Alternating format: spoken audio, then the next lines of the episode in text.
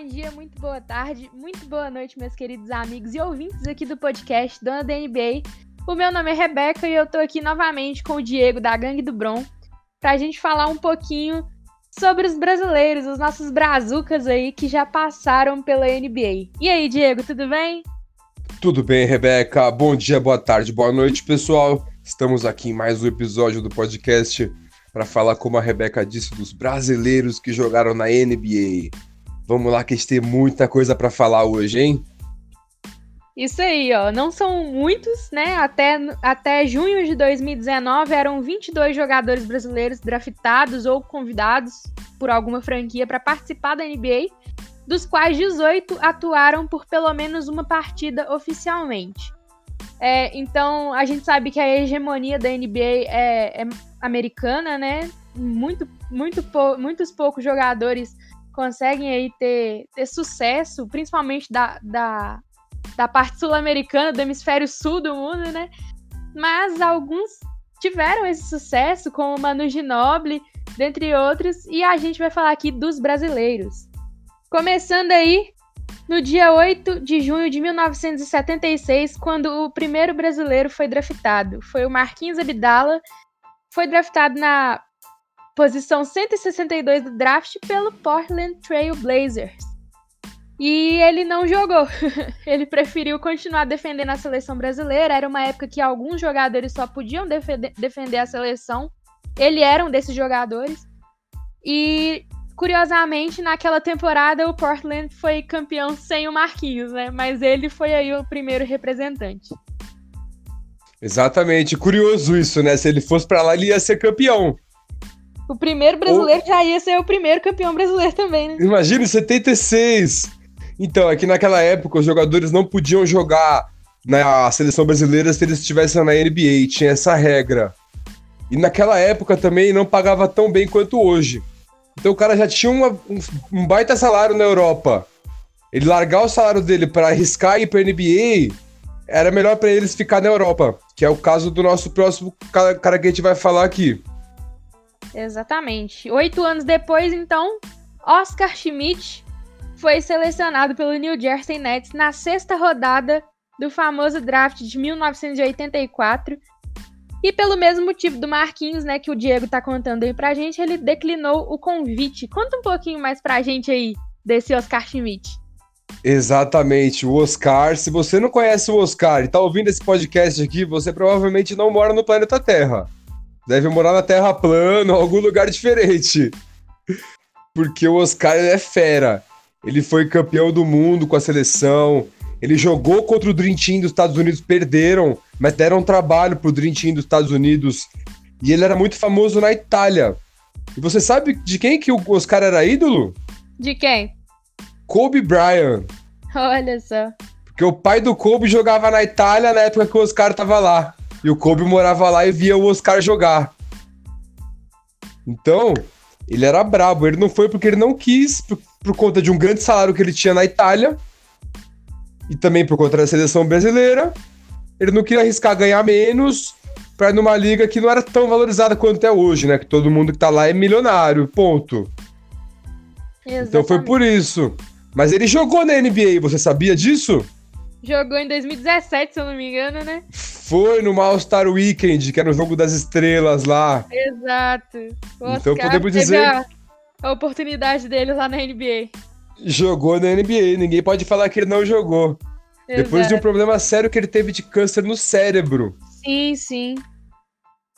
E hoje ele é palestrante. Pô, é bem. Que tiver a oportunidade de ver os Oscar aí que ele conta da história do câncer e tal. Exatamente. Que foi bem bravo para ele. Um dos maiores, se não o maior jogador de basquete brasileiro, né? Exato. Se não o maior. Há, há dúvidas. Há, há controvérsias. Há controvérsias. Mas enfim, vamos avançar um pouquinho no tempo para quando o Brasil teve aí realmente o seu primeiro representante, o primeiro atleta que chegou a jogar partidas pela NBA é, é, natural aqui do nosso país, que foi o Rolando Ferreira. É, foi draftado em 1988 pelo Portland Trail Blazers novamente. E ele entrou em quadra 12 vezes. Ele foi draftado aí na 26ª posição do draft E ele jogou ali pelo Portland Trail Blazers por 12, 12 vezes, não 12 temporadas, foram 12 jogos só. Mas Isso, ele, 12 partidas. Ele, exato. Ele chegou a ter uma carreira, né, fora da NBA. Uma carreira, se eu não me engano, ele aposentou em, em 2000, perdão. Mas na NBA mesmo foram só 12 partidas, mas foi aí o nosso primeiro representante. Foi, vai, já vale representante da NBA, né? Pô, cara, é que é difícil jogar lá mesmo. Muitos batem e voltam. Vocês vão ver durante o podcast, nós vamos falar de vários casos desses. E caras que são top star aqui no Brasil. Sim. Craque de NBB. É, a, a, o nível da liga é diferente, né? Isso conta muito. Exatamente. Tanto os caras que se aposentam e vêm jogar aqui, nossa, eles quebram aqui. É outro nível. Exato. E aí, né, em 1991, três anos depois aí do, do Rolando Ferreira, o Pipoca é o segundo brasileiro na NBA que chegou a, a atuar. Pelo, ele entrou só uma vez pra, pra atuar, né? É, pelo. Se eu não me engano, pelo Dallas, Dallas Mavericks. Foi pelo ele, Dallas. Isso, ele se tornou o segundo atleta brasileiro na Liga Profissional de Basquete dos Estados Unidos. Jogou, jogou só um jogo, fez dois pontos e duas assistências. Se eu não me engano, ele era ala pivô. E é aí o segundo representante ativo na liga. Apesar de ter sido só uma partida, ele ainda fez aí uma, é, partidas por outros times. É, teve carreira aí na Europa, no próprio Brasil. Então, esses jogadores que chegam lá na NBA e não são tão bem aproveitados, quando eles saem, eles, eles fazem sucesso em outros times. Como aqui a gente está abordando só a passagem pela NBA, o Pipoca jogou aí só um jogo com dois pontos e duas assistências. É, você vê, né? O cara que é lenda no Brasil, seleção, Europa. Lá eles batem e voltam. Exatamente. E até os anos 2000, esses eram os únicos representantes do Brasil na NBA, onde a gente só viria de fato a ter representatividade a partir de 2002, quando Nenê Hilário foi draftado pelo Denver Nuggets. E desde então, em todo ano, o Brasil teve pelo menos três jogadores na NBA, chegando ao auge de nove jogadores em 2016 e em 2017. E aí, a gente chega no Nenê, né, em 2002, draftado pelo Denver Nuggets, que o Diego, que gosta bastante aí do Nenê, vai contar um pouquinho pra gente sobre ele. Nossa! Nenê. Nenê Rodney. O nome dele é Nenê de verdade. É Me, Maybner Rodney Hilário Nenê. Ele alterou o nome dele no cartório. o Nenê, que ele, o Nenê é um cara brabo, ele é lá de São Carlos, que é interior de São Paulo. Ele tem 2,10 metros e 10, 113 quilos e atlético demais. Ele já foi um dos maiores enterradores da liga. Ele que chegou para mudar o patamar dos brasileiros na NBA. Ele que deu o primeiro passo. Porque até lá teve o Rolando Ferreira que jogou 12 partidas, o Pipoca que jogou uma partida, o Nenê chegou e jogou lá por mais de 10 anos. Ele chegou dominando a liga, muito brabo. Ele chegou no Denver Nuggets, onde ele jogou com Carmelo Anthony, chegou a jogar com Allen Iverson também. E ele, lá no Denver Nuggets, ele fez 555 partidas com nada mais, nada menos do que 6.868 pontos. É uma média de mais de 10 pontos por jogo. Dominante, pegando rebote, dando muito toco. E aí, Exatamente. Ele também teve um problema sério na carreira dele depois disso. Ele teve um câncer de próstata, você ficou sabendo disso? Sim, sim. Infelizmente, mas descobriu cedo, era benigno, tiraram. Não, Brasil, galera, façam um exame. Isso, tem que fazer. Ele não tinha nem 40 anos. Exatamente. Gente nova também dá, viu? Também dá. Mesma coisa o cara atleta. Aí, ó, câncer de mama não dá só em, em gente mais, de mais de 40 anos, não, tá? Exatamente, vale ressaltar o que a Rebeca falou, tanto as meninas e os rapazes também. Tem que sempre fazer um check-up um check no médico. Mas como o Nenê já tava na NBA, os médicos lá já são muito avançados, eles descobriram cedo, operou, parou um tempinho para operar, até se recuperar, mas voltou a jogar em alto nível depois ele passou pelo Washington Wizards, onde ele foi teve uma das suas melhores é, temporadas da NBA, chegando nos playoffs, liderando o time, jogando muito bem mesmo. Ele era o líder do time no Washington Wizards. Lá ele fez 249 partidas com 2.941 pontos. Jogou muito. Depois ele foi transferido para o Houston Rockets. Aí ele já estava um nível um pouco abaixo do que ele era antes, já não tinha tantos minutos, não era mais titular. Até no time que tem o Harden, né? Fica difícil jogar, né? Ainda mais sendo pivô. Pois é. Mas o Harden gostava muito dele. O Harden sempre é, ressaltou, né, né? Falou que ele passava umas dicas legais e tal. Lá no Houston, ele fez 161 partidas, 1.100 pontos. Isso na NBA, no todas as partidas dele, ele fez 965 jogos, fez 10.909 pontos, uma média de 11,3 pontos na carreira da NBA. É uma boa média, né? Porra! Eu, e o cara chegou para ser o, o, pivô aqui do Brasil, que era conhecido por ter o Oscar, que era um cara que era muito bom arremessador. Sim. Os caras mais técnicos a América era conhecida. A gente importou um pivô atropelador para lá, que é o, a característica dos americanos até então. Sim, exato. E a gente vai falar mais para frente aí que nós conseguimos importar mais dois pivôs, exportar, né? Nós exportamos mais dois pivôs para lá. Exatamente. E falando do Nenê ainda, eu conheço a história do Nenê, como ele foi pra NBA. Como foi? Tem um parceiro meu, Guilherme Junqueira, Robertão, se formou comigo. Já foi jornalista da UOL, do Lance, da Jovem Pan. Hoje ele trabalha como personal e também trabalha no time do profissional do Pinheiros, do NBB. Ah, que massa. E aí, na época, quando o Nenê foi para lá, ele era assessor de imprensa do Nenê. E aí, ele. Como é que aconteceu? Ele foi apresentar o basquete brasileiro para um jornalista gringo. Que veio aqui conhecer o cara da NBA, um cara forte da NBA. Não jornalista não, o manager forte da NBA. Queria conhecer o basquete brasileiro, ele sabia falar inglês. O UOL falou: ah, Guilherme, leva ele para conhecer os times. Aí eles foram no Vasco. O cara viu o Nenê chegando na quadra, não jogando, chegando andando. Ele olhou e falou: esse, eu vou, esse cara vai jogar na NBA e eu vou levar ele. Olha só. Entendeu? E aí até que deu um rolo quando ele foi pra NBA, porque ele ficou um tempo sem jogar na seleção brasileira, porque tinha um contrato com o Vasco que se ele tivesse um, uma oportunidade pra NBA, ele poderia ir sem multa. Uhum.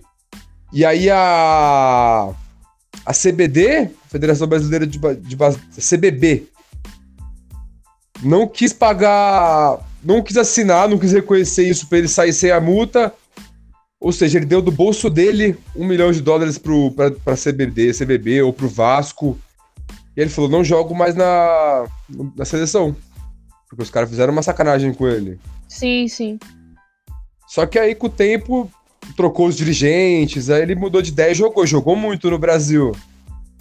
Teve uma época que tinha um time do Brasil com quatro caras de NBA ao mesmo tempo. Sim, sim. Um tempos áureos da seleção brasileira. Exato. E aí foi isso. Hoje o Nenê tá sem contrato com nenhum time. Sim. E estamos na expectativa dele vir jogar na NBB pra gente poder ver ele jogar ao vivo. Exato. Sonho aí de todo mundo que gosta do Nenê ver ele jogar na, no NBB aqui. Então, tomara que no Corinthians. Será? Ah, vamos torcer, vamos torcer. Cabe no, cabe no Minas, hein? Ah, pode ir o Varejão pro Minas, então. tá sem contrato também. Pois é. Falando em Minas, o próximo aí brasileiro que a gente falar jogou aí no Minas antes de voltar pra NBA, que a gente vai abordar isso também, que é o Leandrinho Barbosa. Hum. É, selecionado pelo Spurs e trocado para o Phoenix Suns depois, na 28ª colocação do primeiro round do draft de 2003. É, o Leandrinho, que sem dúvidas é um dos maiores brasileiros aí da NBA, o que passou por mais times. ele fez carreira lá no Phoenix Suns, né? Jogou. Fez, tem, tem na, na, média da carreira dele 21,6 minutos, 2 rebotes, 2,1 assistências e 10,6 pontos. E detém o recorde do Suns de pontos marcados de mais pontos marcados em um jogo por um estreante como primeira vez por, como titular, com 27 pontos marcados contra o Chicago Bulls. Caramba! Ele, exatamente. Ele também tá no top 3 de bolas de 3 do Suns. Ele, eu acho Olha. que é o terceiro colocado. Essa informação eu peguei lá na, na NBA Números BR, que é parceira nossa. Ele perde só pro Steve Nash e mais um. Isso. E eu, se eu não me engano, tinha um chegando perto. Eu não sei se é o Devin Booker, é um de lá, mas só do Leandrinho tá ali nesse top bolas de três já é um feito fantástico. Porra! E ele também é, foi o sexto homem do ano em 2007 pelo Phoenix Suns. Foi o primeiro brasileiro aí a ganhar um, um prêmio individual Isso. é, na NBA. Ganhou o sexto homem do ano. Aí ele foda. saiu do, do, Phoenix, do Phoenix Suns lá e foi pro Toronto Raptors. é, passou pelo Indiana Pacers também. Aí quando teve aquela greve da NBA em 2011, ele jogou no Flamengo enquanto a NBA tava de greve. Foi. Ele também. Aí depois, quando voltou, ele passou pelo Boston Celtics, onde ele inclusive lesionou o joelho e perdeu a temporada de 2012-2013. Daí ele foi negociado pro Washington Wizards, depois ele ainda voltou pro Suns. E aí ele foi pro Golden State Warriors, onde ele foi campeão em 2015. É, ficou lá no Golden State 2015, 2016, 2006, 2017 mais ou menos. Aí em 2017 volta pro Suns e aí ele, ele é dispensado e volta pra fazer ca- a carreira dele aqui mais anos no NBB, né? É, e esse ano, recentemente foi anunciado que ele voltou pro Golden State Warriors, não como jogador, ele se aposentou como jogador. Mas o Steve Kerr, treinador lá do, do Golden State, chamou o Leandrinho, convidou o Leandrinho para ser parte da comissão técnica do Golden State. Pensa na moral desse cara para ele ser convidado pelo técnico para ser ele parte da comissão, né? Nossa, você vê, né? O nível absurdo de jogador deve ter uma mentalidade foda. Ele, ó, a média dele no Phoenix Suns foi de 12,9 pontos, 2,7 assistências e uma roubada por jogo. Isso é, em 26 minutos de média, isso é muita coisa. Sim, sim. Lá ele fez 407 jogos, 5.231 pontos. Leandrinho é monstro demais. Teve uma partida que ele fez 41 pontos pelo Phoenix Suns, foi o recorde dele de uma partida só. É o, a- o ponto mais alto que ele chegou, né? O- Igual o pessoal fala, é o Foi. high dele, é o 41 pontos, o que é excelente, né? Tem jogador aí de alto nível de hoje que não tem isso. Exato. E eu tenho uma história com o Leandrinho também. Então nos conte. Então, em 2013, eu tava na faculdade de educação física ainda, tava fazendo estágio no Clube Pinheiros, fazia estágio na, dando aula de tênis. E aí eu tô lá na quadra de tênis de boa, aí um parceiro meu lá olha pra, pro lado e ele falou, não, aquele cara do basquete ali atrás? Eu olhei, quem tá passando ali atrás de mim? Tipo, a 5 metros de mim. Leandrinho Barbosa. O homem. Leandrinho Barbosa passando e eu dando aula. E o pessoal, antes, antes de eu fechar lá, o pessoal falou assim: ó, vai ter uns famosos aqui no clube, vocês não podem falar. E eu, na minha primeira semana de trabalho lá, Sim, não, sim. não fui falar com ele. Ah, mas aí eu não. não fui, cara, você acredita? Mas eu imagino a vontade. Nossa. Mas beleza. Mas aí, nessa época mesmo que ele assinou com o Pinheiros em 2013 por alguns jogos, eu tive a oportunidade de ir lá ver ele jogar ao vivo. E é, É. diferente, viu? É o, é o cara que tem nível NBA, né? É diferente demais, é muito rápido. É muito rápido. Eu imagino, E- o Leandrinho veio pro Minas aqui, aposentou aqui no Minas, né? Mas Foi. eu não tive a oportunidade de ver ele jogar, queria muito ter visto, mas eu não consegui ver nenhum jogo dele. Caramba. E agora você vai me xingar se eu te contar uma outra coisa também que aconteceu na minha vida. Lá vem. Essa, eu- essa eu quero me xingar também. Ah, 2005, eu treinava basquete lá no Clube Espera, aqui de São Paulo, um clube grande aqui de São Paulo. E aí, tipo, o treino acabava às seis e meia da tarde, não, sete e meia da noite, acho. E eu voltava a pé. Era uma caminhadinha, né? Eu tinha 15 anos da época. Aí, beleza. Aí, no final do treino, os moleques falaram assim, ô, Leandrinho vem treinar aí hoje com a equipe profissional. Aí eu falei, nossa, e agora, mano? E o Leandrinho já tava na NBA, já era do Phoenix Suns. Aí eu acabei não ficando. Ficaram dois amigos meus. E aí Você meu, não meu amigo. véi? Não fiquei pra ver o Leandrinho jogar com os caras, mano. Ah, não. Você acredita? Deu mole. Dei mole, a quadra lá era tipo uma quadra de madeira top, mas eu podia ficar na beira da quadra. Exato. Dei mole, meus amigos pegaram autógrafo na bola dele. Na época não tinha celular com foto. Aí ninguém tirou foto com ele, Sim, mas sim. pegaram autógrafo e viram de perto. Sim, nossa. E eu fui embora. Um trouxa, né? Ah, vou- sem comentários. Eu tinha 15 anos, eu ia ficar É. até 10 da... Ele ia, no- ele ia chegar às 9, falaram. Tipo, eu ia ter que ficar até umas 11 da noite lá, pra É, voltar a pé. Você entendeu? "Ô, Por isso... pai, eu tô aqui com o Leandrinho Barbosa. É, uma emergência, né? Vale até ser assaltado numa dessa, né? Tipo, ah, beleza. Aí, aí não, aí não. Não, se não tiver, se não tiver dano físico, né? Pelo menos ouviu o Leandrinho. Aí o ladrão levou o ai. autógrafo do Leandrinho, pensou que triste. Nossa, aí era pra acabar mesmo.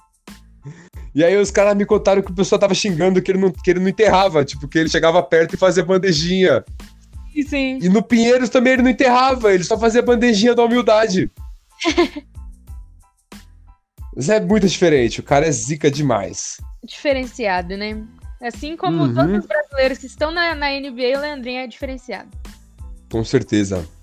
E mais um cara aí agora que está no meu queridíssimo Minas, que tomou uma surra pro Flamengo, mas eu não quero comentar disso agora. Hum, É o Alex Garcia, o brabo Alex. Ele já jogou na NBA, senhoras e senhores.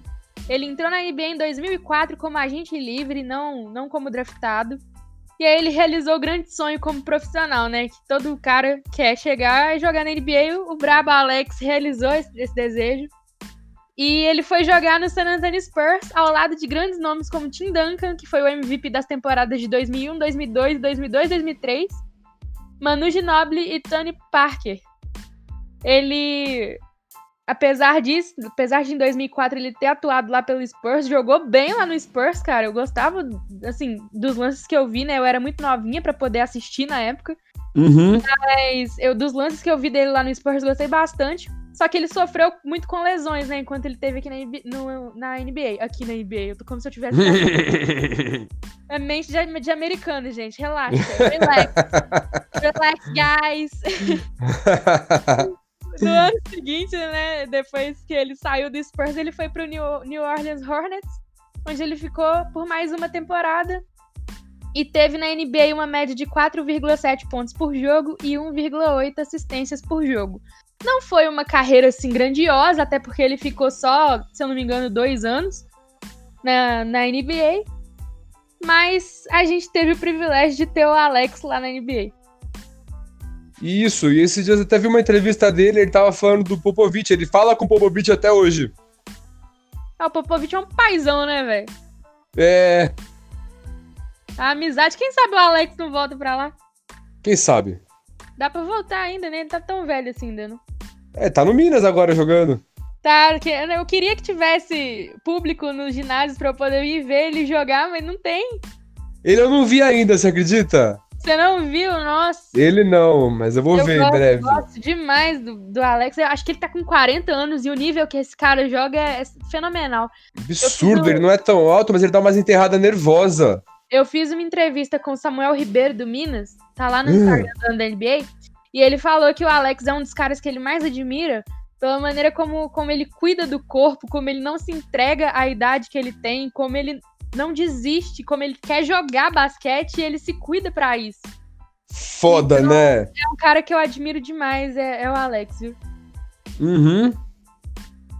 E passando pro próximo agora, também em 2004, o Toronto Raptors selecionou na oitava escolha Rafael Babi, que ele que chegou até a fazer faculdade lá nos Estados Unidos, no College Arizona Western, jogou lá no Toronto Raptors por duas temporadas, depois em 2006 foi trocado para o Utah Jazz, saiu um ano, jogou na Rússia, depois ele ia jogar com o Timberwolves em 2009, mas ele foi dispensado, então ele fez sua carreira aí na NBA hum, é, prioritariamente com o Raptors e com o Jazz.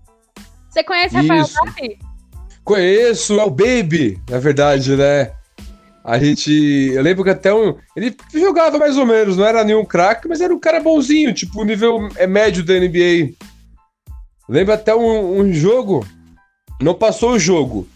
Passou algum jogo de NBA X. E aí mostrou um highlight dele que ele deu um passe de costas sem olhar. Nossa, que tipo, eu e meus parceiros do time de basquete, a gente ficava tentando imitar. Falava, ah, o Baby aqui, ó, tu. Foda demais. Mas não brilhou tanto quanto os outros, mas foi muito bem. Cara regular. Isso. Até porque ele parou de jogar em 2009 na NBA. É claro que ele continuou jogando, mas como a gente tá abordando aqui a NBA, ele parou. O fim da carreira na NBA dele foi em 2009. E ele tinha problemas aí com doping. É, era um jogador um pouco agressivo, irritadíssimo. Chegou a agredir um jogador enquanto ele tava na, no Arizona Western. Então, assim, é, não vi ele jogar, mas é, acredito que ele tem essas, suas qualidades e seus problemas, assim como todos. Uhum. E agora a gente chega para mais um draftado em 2004. Em 2004 a gente teve aí grandes jogadores brasileiros na NBA. Grandes em altura também, como é o caso do próximo, que é o Varejão, Anderson Varejão. Hum. Draftado em 2004, no round 2, pick 30, pelo Orlando Magic, porém transferido para o Cleveland Cavaliers. E conta aí pra gente do Varejão, que eu sei que você gosta dele também.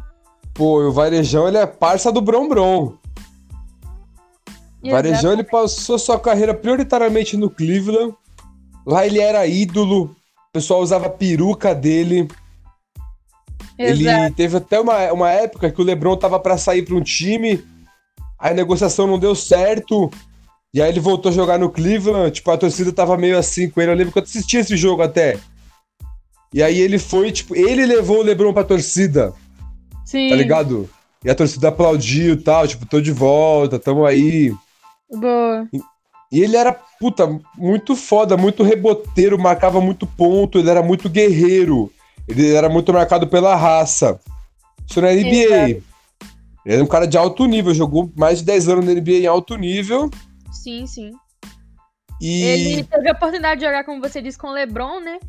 Também Isso. jogou com, no, no, Cleveland com Shaquille O'Neal, com Kyrie Irving, em 12 temporadas pela equipe, conquistou dois títulos da Conferência Leste. Foi. E jogou também no Golden State com o Curry, Clay Thompson, sim, essa galera toda. Exato. E ele saiu do Cleveland bem no ano que o Cleveland foi campeão. E Se ele tivesse ficado. Exato. Coitado. Mas é, quando o Golden State foi campeão no próximo ano, se eu não me engano, ele ganhou o anel de campeão. Ele não é considerado campeão pela NBA, mas ele uhum. tem o anel de campeão pelo Golden State Warriors. Ah, é? Que legal. Tem, ah, tem. Então temos um brasileiro com anel aí. Exato. esse cara eu vi jogar de perto, pelo Flamengo. Ele cara, é no NBB ele é bizarro. Que ele pega todos os rebotes praticamente ofensivos e defensivos. Ele é muito técnico. É, é de bizarro. É zoado ver ele jogar contra os caras daqui. é sem graça, sério. Se o Varejão era bom lá, quem dirá aqui, né? Então. Tanto ele... que aqui. Pode falar. Tanto que aqui muitos gringos se destacam. Por quê? O gringo que se destacou aqui é porque ele não conseguiu jogar na NBA e é nem na Europa. Certo, não deu certo lá fora. Nem na Europa. Aí ele vem pra cá. É o último. E os caras se destacam aqui. Exato. Mas é legal também, se diverte. Exato. E o Varejão é. Ele com 117 quilos, 2 metros e 11.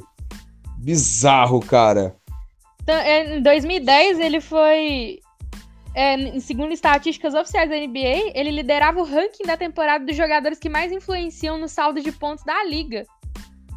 É, Caramba. E entre os top 10 desse ranking, ele era o único que não começava as partidas como titular. Olha então, só. muito por conta disso, no final da temporada 2009-2010, ele foi eleito para o NBA Defensive Team e ficou em terceiro no prêmio de, de sexto homem do ano. Olha é, que legal, hein? Ele ainda liderou também estatísticas de rebotes da NBA em 2012, com 14,4 rebotes por jogo. É, era cotado para ser o primeiro brasileiro na, na, no All-Star Game, só que ele se lesionou em dezembro de 2012 e ficou fora do restante da temporada. Poxa! Então, tipo, era para ele ser um All-Star, velho, mas ele não Olha só! Por causa da lesão, ele não conseguiu. Caramba. Daí aconteceu toda aquela situação de ele ser trocado pro Golden, de, pro, pro Golden State Warriors, né? E fez história se tornando o primeiro jogador a ter defendido dois finalistas da NBA numa mesma temporada. Uhum.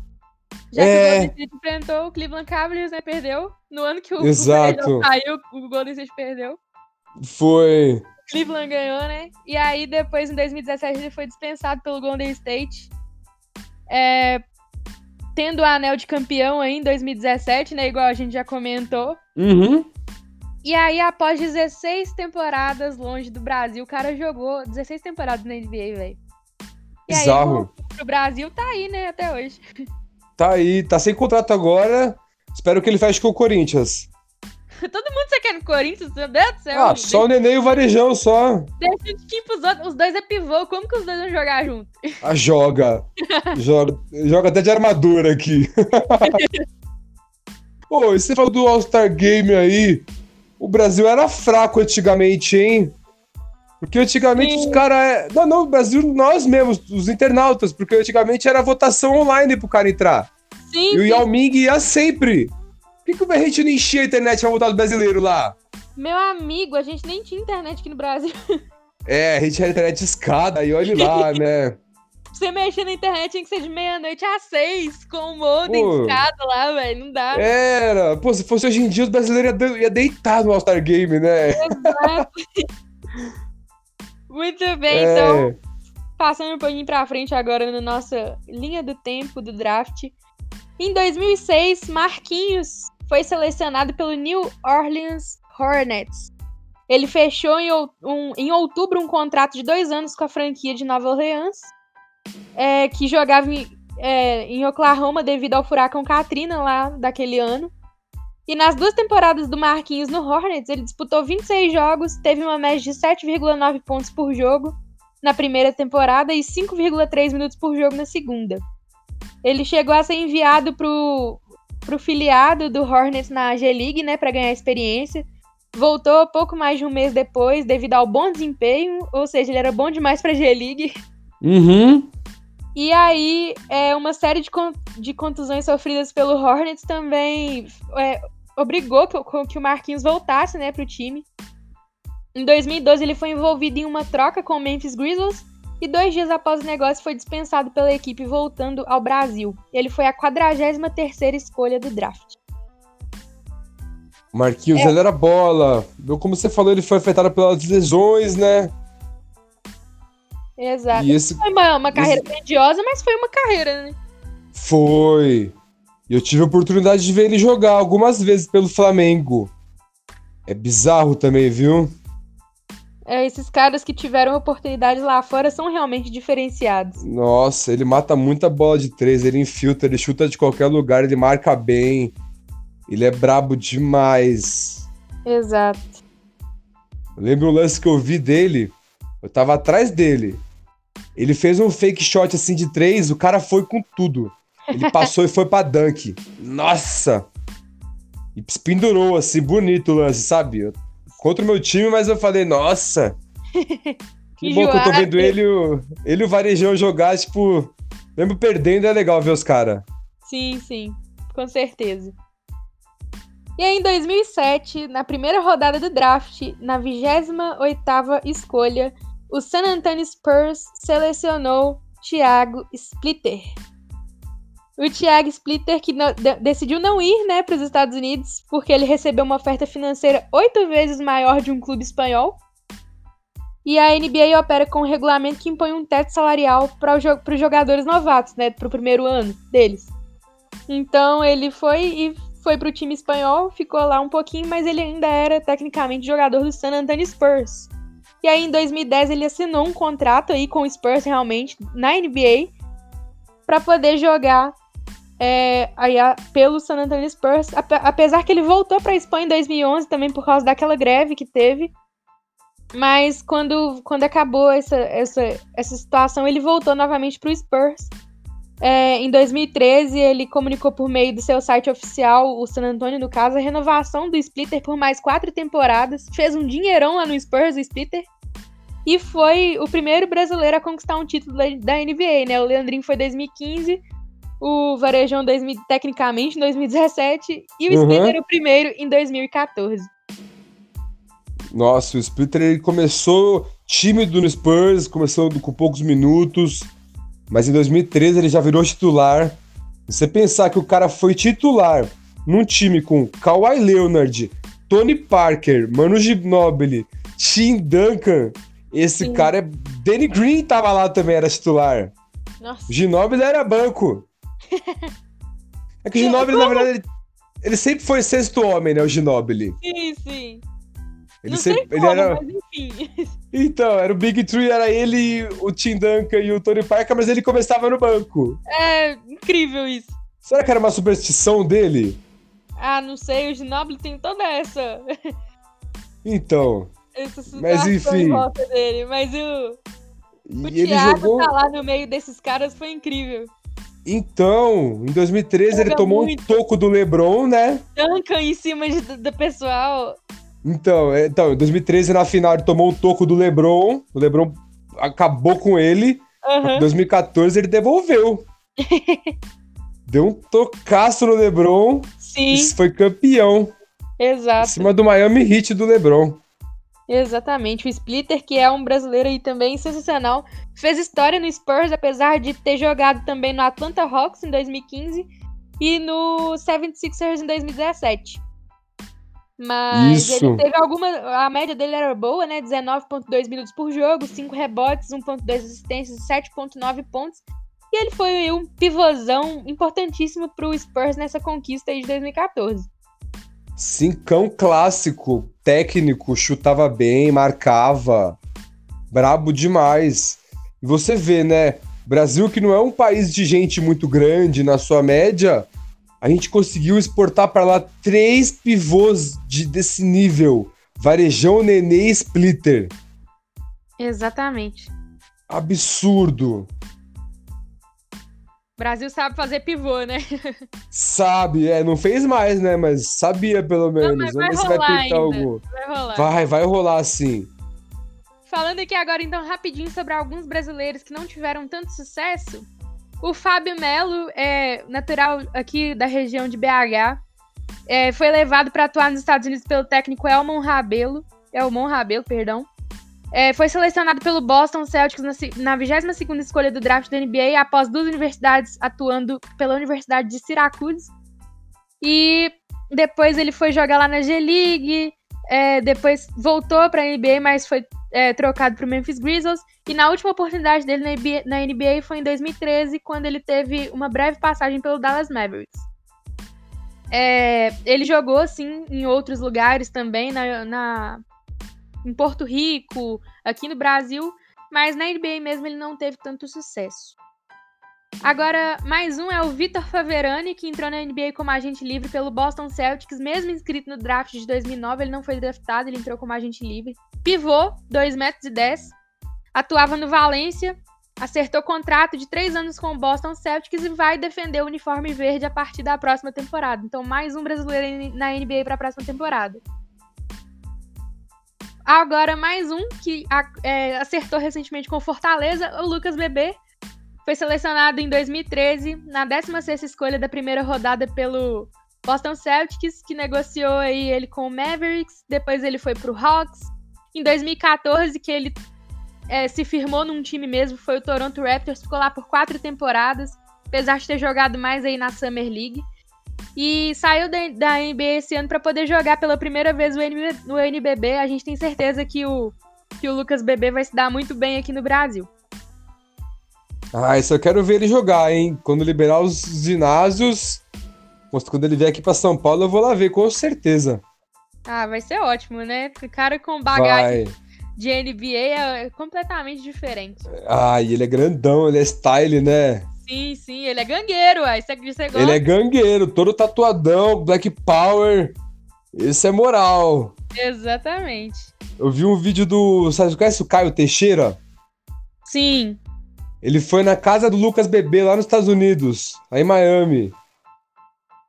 E aí ele começou, o Lucas Bebê começou a mostrar os tênis. Ah, esse aqui é o Wade. Ah, o Caio falou: Não, mas eu sei que esse é o Wade, não. Esse é do Wade. Aí ele tinha o tênis do DeMar DeRozan, do DeMarcus Cousins. Sim, sim. Todos os cara pica, ele tinha o tênis, lembrança. Você vê, né? Como é da hora. Demais, demais. Então chegamos aos caras que ainda estão atuando na NBA, né? Além do, do Vitor, que vai atuar no ano que vem. Começando aí Uhum. pelo Raulzinho, o Raul Neto. Foi selecionado pelo Atlanta Hawks no round 2, 47 escolha geral no draft de 2013. É, foi negociado para o Utah Jazz na mesma noite, só que ele não se juntou ao Jazz e retornou para um time da Espanha que ele vinha jogando para a temporada 2013-2014. Em 2015, porém, ele assinou um contrato com o Utah Jazz e foi, inclusive, selecionado para o Desafio das Estrelas em Ascensão de 2016 pela equipe Mundo, né? Que tem lá a equipe da, da, da dos Estados Unidos e a equipe Mundo. O Raulzinho tava lá na uhum. equipe Mundo. É, jogou também na, na G-League pelo Utah Jazz, né? É, chegou aos playoffs lá na G-League. Só que ele foi dispensado em 2019 porque o Mike Conley chegou lá no Jazz, né? E como é que fica o Raulzinho nessa situação? Aí fica complicado. Pois é. Só que aí, dois dias depois que ele foi dispensado, ele assinou com o 76ers, não para ser titular, como a gente sabe, mas uhum. para ser um reserva ali que ajuda, principalmente quando o Ben Simmons tá, tá machucado, não pode jogar um jogo, o Raulzinho entra ali como armador titular na maioria das vezes. E tem aí uma média de 12,4 minutos, 1,1 rebotes, 1,8 assistências e 5,1 pontos. É um cara Isso, que eu um jogador... gosto bastante. É um reservinho ali, mas que pode. Só não cresce muito porque ele é reserva do Ben Simmons. Mas eu acredito, eu acredito que no time certo o Raulzinho ainda pode ir, ir muito longe. Pode, ele é novo ainda, ele pode evoluir ainda. Não vai ser um top, não vai tal, provavelmente não vai ser um All-Star. Espero Sim. que eu queime minha língua, mas eu acho que ele tem alguns anos na liga ainda. Sim, sim, eu acredito que o Raulzinho vai rodar aí mais ou menos igual o Leandrinho Barbosa. Não igual a carreira dele, mas é, ter uma calma. boa rodagem de times. ter igual uma boa rodagem de times, igual o Leandrinho. Talvez, talvez. Igual o Leandrinho é difícil. É, não, porque o Leandrinho jogou em todos os times da liga. Então, o Leandrinho é muito brabo. Mas eu acho que o, o Raulzinho ele não continua aí no, no Philadelphia por muitos anos ainda, não. Acho que ele vai ser negociado e vai carregar aí uma bagagem de ter jogado por mais times na NBA ainda. E depois vem pro Corinthians. Nossa, de novo? ele é de Minas, pô. Ele já jogou aqui no Minas, ele tem que voltar pra cá. Ah, não, mas já jogou, não pode voltar. Vai ter que ir pra não, outro. Tem que voltar. Tem que variar. Hora que o Alex aposentar aí, uai. Cadê? Não, então a gente, a gente manda o varejão, então, pra vocês. Ficou com o Nenê e com o Realzinho. Ah, não, não, não, não. Eu prefiro o Realzinho. então, mais um aí que ainda atua. Round 1, pick 20 de 2014, Bruno Caboclo, selecionado pelo Toronto Raptors. Toronto Raptors que tem aí vários jogadores brasileiros na história, né? Sim. Ele foi negociado pelo Toronto Raptors com o Sacramento Kings, depois do Bruno Caboclo. Também não tem uma grande, uma grande atuação aí na NBA, né? Mas ele passa a maior parte do tempo da carreira dele na NBA atuando pelo Toronto Raptors. É, pelo Toronto 905, perdão, que é o time da G-League do Toronto Raptors. É, e depois que ele foi negociado para Sacramento, ele foi para o Grizzlies, jogou só um pouquinho lá, não jogou muito, e foi envolvido numa troca esse ano. Uma troca aí que envolveu uns quatro times, se eu não me engano. Teve Atlanta, teve o Wizards no meio, teve Nenê no meio. E o Bruno Caboclo foi parar lá no Rockets. Pô, o Caboclo é bom, ele jogou muito bem no Grizzlies. Eu gosto bastante do Bruno Caboclo. Eu acho que ele joga muito, até porque a, a, pela minutagem até, mas ele joga muito bem, muito melhor assim na seleção do que nos times. É, mas eu gosto bastante do estilo dele, dele, do estilão dele mesmo, assim, do Bruno Five, que é o Instagram dele. Mais um agora. O meu jogador, talvez o menos preferido da lista, que ainda tá jogando, é o Cristiano Felício. Ele jogou aí no Chicago Bulls para a Summer League de 2015 e depois assinou com o time, com o time principal realmente. É, ele foi designado também para jogar na, na G-League, na Liga de Desenvolvimento, né? Ele ficou nessa, vou pra G-League, vou pro Bulls, vou pra G-League, vou pro Bulls. Atualmente ele tá no elenco principal do Bulls, com 17.5 minutos de média, 4.6 rebotes e 3.9 pontos. O Houston tá querendo dar uma de cruzeiro, tá todo vacaiado lá, ó. Vamos ver se o Bruno tem uma chance aí no time. Ah, eu não gosto desse cara. Eu acho ele Ele me lembra, não o estilo de jogo, claro, mas o, o porte físico, também o, o, o PJ Tucker, sabe? Ele é mais baixinho, o PJ Tucker, mas eu acho a mesma coisa. E eu detesto o PJ Tucker, então pra mim. Ah, eu acho que é aquele cara que se aproveita do time, entendeu? Eu não consigo gostar. Ah, não, não consigo gostar. Tem uns caras que a gente instala o ranço com sucesso.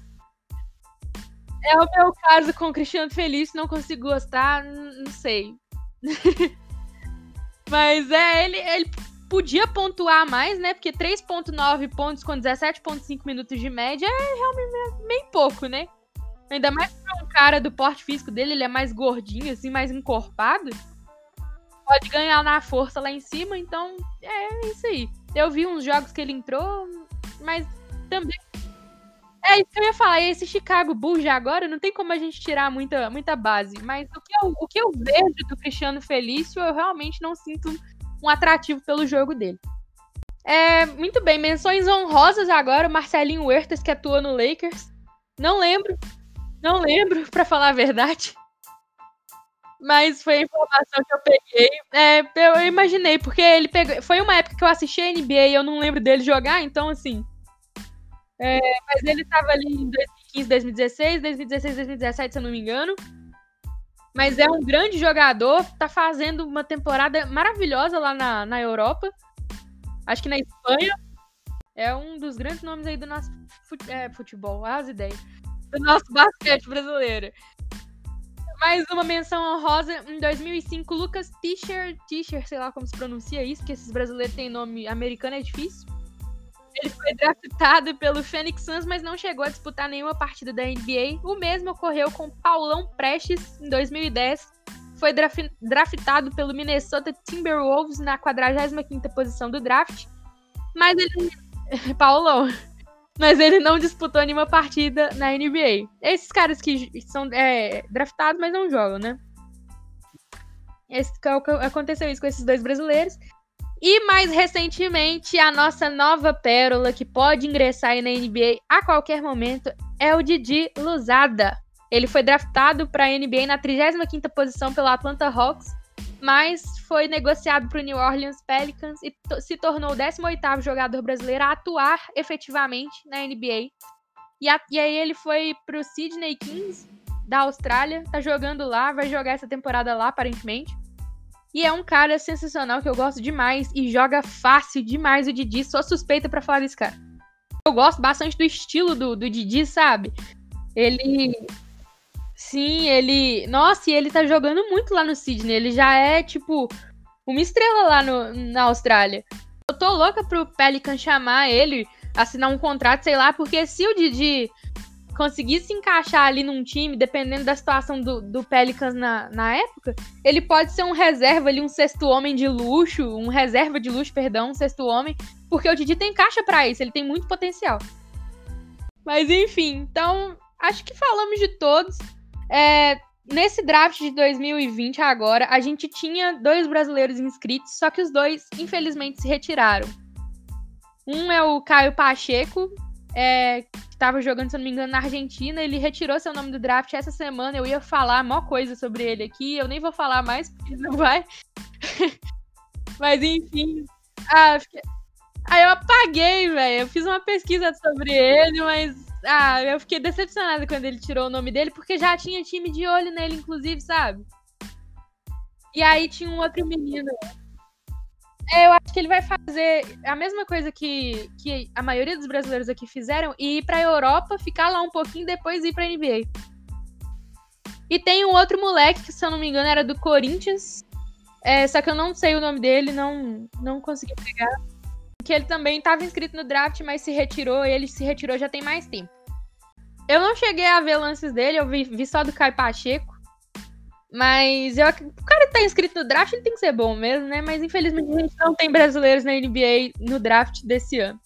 Então é isso, nosso tour pela história dos brasileiros na NBA. Tem mais alguma coisa que você queira falar, Diego? Opa, então, Rebeca, nós esquecemos uma coisa. Esquecemos de falar os nossos jogadores brasileiros favoritos da história da NBA. Qual que é o seu jogador favorito de todos?